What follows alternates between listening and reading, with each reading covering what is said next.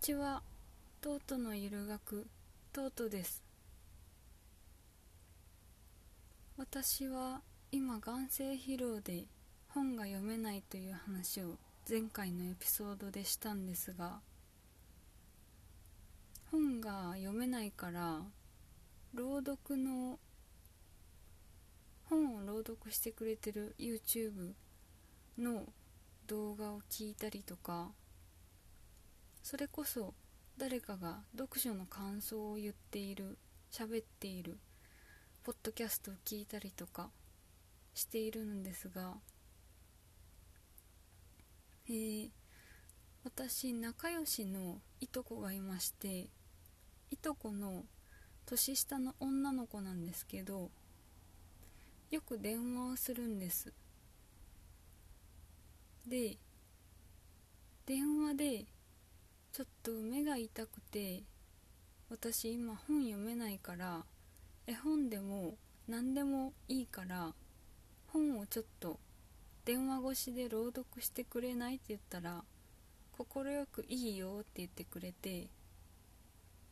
で朗読してくれたんですよね。3冊ぐらい合計してくれたかな確か。それでえー、っとその中でもとっても感動したっていうかそうだな。本の内容に感動したというよりはその本について一緒にいとこと話し合えたことが楽しかったことがあったのでそれを話したいと思います。えっと絵本をいとこは読んでくれました。タイトルが「命について」という絵本で内容はえー、っと小学4年生のクラスに95歳のえっとおじいちゃんのお医者さんが先生として命の話について授業するという内容で絵本なのでかなり短いお話でうん。あの後で後でじゃない。概要欄にどんな本か貼っておきますがうんとですねあの95歳のおじいちゃんはお医者さんでとても元気な95歳だけどこう学校に来て授業をできるぐらい元気なおじいちゃんでうん教室の黒板の前に小学校4年生のみんなの前に立って何だったかな。えー、っと黒板に0から100って書いてその間にチョークで線を引いてそれは年齢の線なんですけどえっと0のすぐ横に10って書いて100のすぐ横に95って書いてこの100の横の95はその先生であるお医者さんのおじいちゃんこの年齢ですって言って0の横の10は小学4年生の君たちの年齢ですって言ってでえー、と命ってどこにあると思いますかっていう質問を小学4年生のみんなにしてみたんですけどうんそれは絵本の中で小学4年生のみんなに質問しているんですが朗読された私の方も「命ってどこにある?」って聞かれて「命ってどこ？どこにある?」って聞かれたことないなと思って考えましたね、まあ、その時は考えても何も答えは出なかったんですけど命って何だろう？とか命の大切さを考えてみようとかはよく聞くんですけど命ってどこにありますか？って問いかけてくる本ってなかなかないなと思って聞いていて、えー、その質問を95歳のおじいちゃんの先生がした後にみんなに小学生のみんなに聴診器を配ってで横の人の心臓の音をみんなで聞いてみましょうって言ってみんなが聴診器使ってこうみんなの心臓の音を聞き合うっていうことをやってで実際その子供たちが心臓の音を聴診器で聞いて「わあすごい!」って声が上がったり「あ聞こえた!」って喜んだり「怖い!」っていう感想もあったりまあいろんな感性の子が当たり前だけどいて30人ぐらいの教室だったかな30人ぐらいの生徒の中にいてでその聴診器で心臓の音を聞き終わった後にじゃあさっきの質問もう一回聞いてみます命はどこにあるでしょう？って言って小学4年生の子供たちは心臓にありますって答えたり体中全部にありますって答えたり頭で考えるから脳ですって答えたりしたんですけどそのおじいちゃん先生はそうですねって言って心臓はあの命をこう違う。まずえっと命とは時間ですって言ってうん。そっか時間かと思って、まあ、それは一旦置いといて命どこにありますかって聞かれて心臓ですって言って確かに心臓は動いてないと命が保てませんが命を保つための道具というかポンプ命を保つために必要なものですって言ってうん。でどうだったかな？それでそれでえー、っとえー、っとちょっと忘れました。結局えー、っとえー、っと結局えっと命は時間です。えー、僕の心臓は95年間一度も止まらずに動き続けてきました。で君たちにはまだ10歳だから命の時間がこれからたくさんありますって言ってそのたくさんある大切な命の時間を大事にして過ごしてくださいっていう授業を描いた絵本でした。絵本の内容を説明するのに10分ぐらいかかってるけど。でその絵本をいとこが朗読してくれてああいい絵本だなって普通に思ったんですけど。うーん。そのいとこがこの「命が時間です」っていうのはなんとなくわかるけど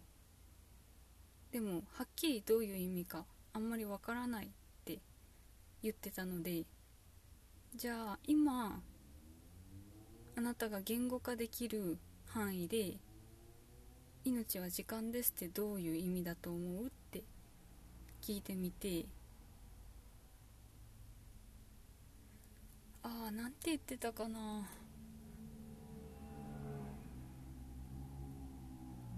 なんて言ってたか忘れたんですけどうんとにかく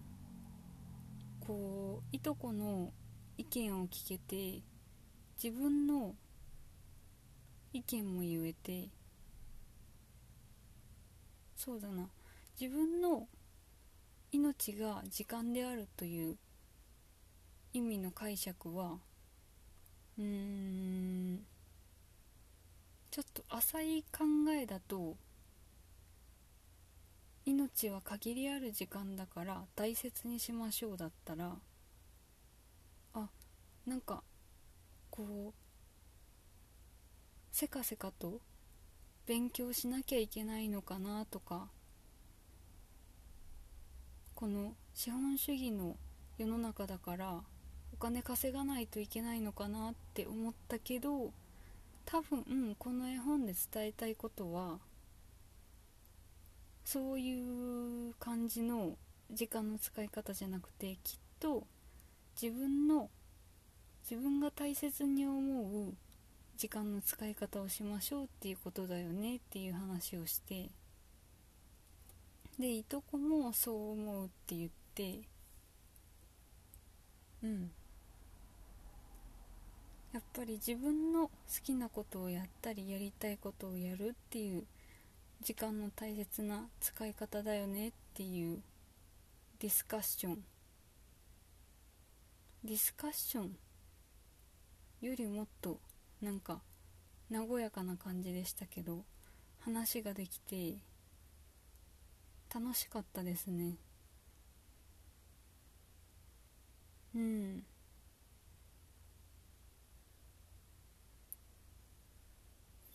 そうですね。絵本って普段児童文学を優先するので絵本も好きなんですけどあんまり読めてなかったんですけど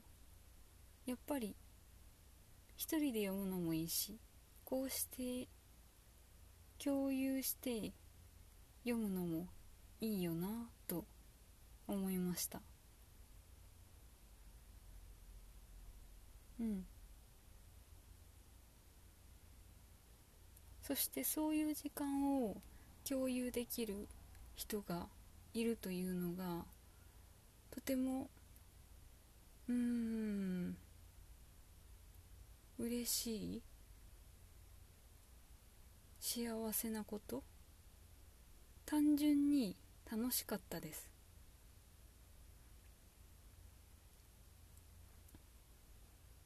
はい。えっと話は変わるんですが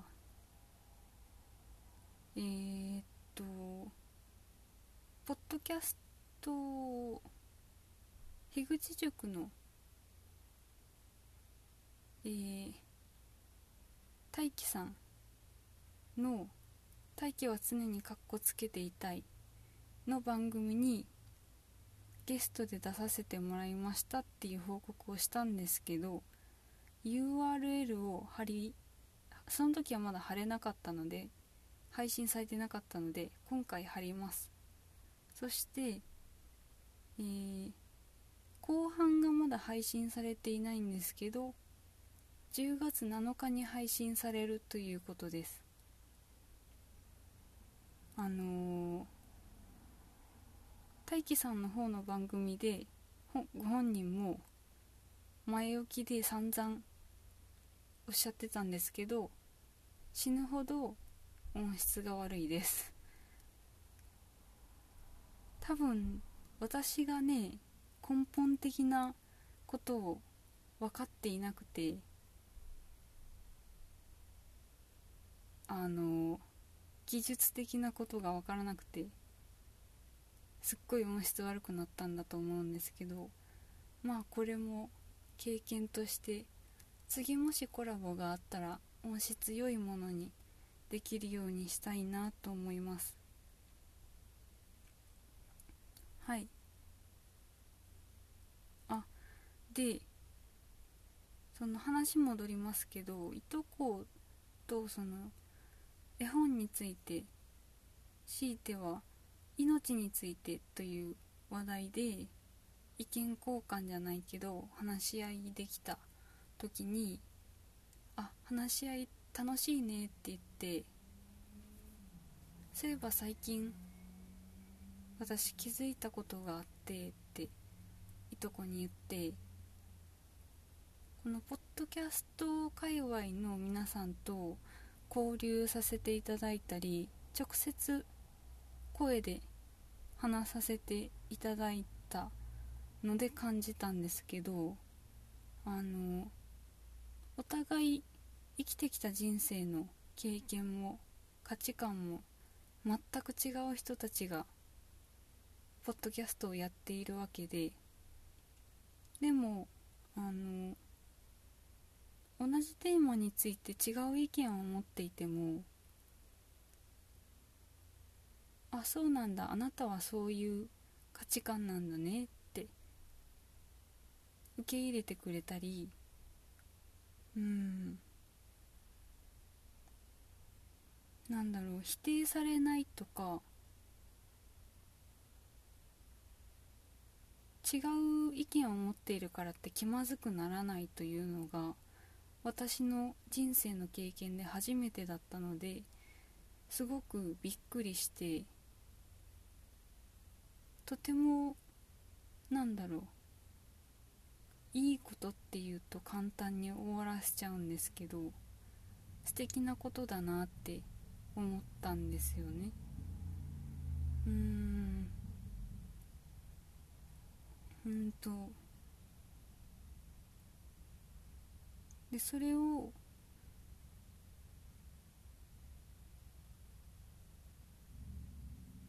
うんそれを経験できたのも自分がポッドキャストをはじ頑張って勇気をすごく出して始めてみたからだし今この収録してて喋ってて17分経っているんですけど最初はポッドキャスト始めて最初はとりあえず声を出すことになれる。話し続けることになれる。ことを目的として始めたんですけどなのでもう5分以内しかポッドキャスト最初は撮れなかったんですけど今は気がついたら20分間とか勝手に喋れているしまあ喋れてなくてもお菓子食べてたりするんですけど20分ぐらいポッドキャスト撮れているのでうーんだいぶ慣れてきたなっていうのと最初の目標を達成できたなというか成長できてるなとポッドキャスト始めて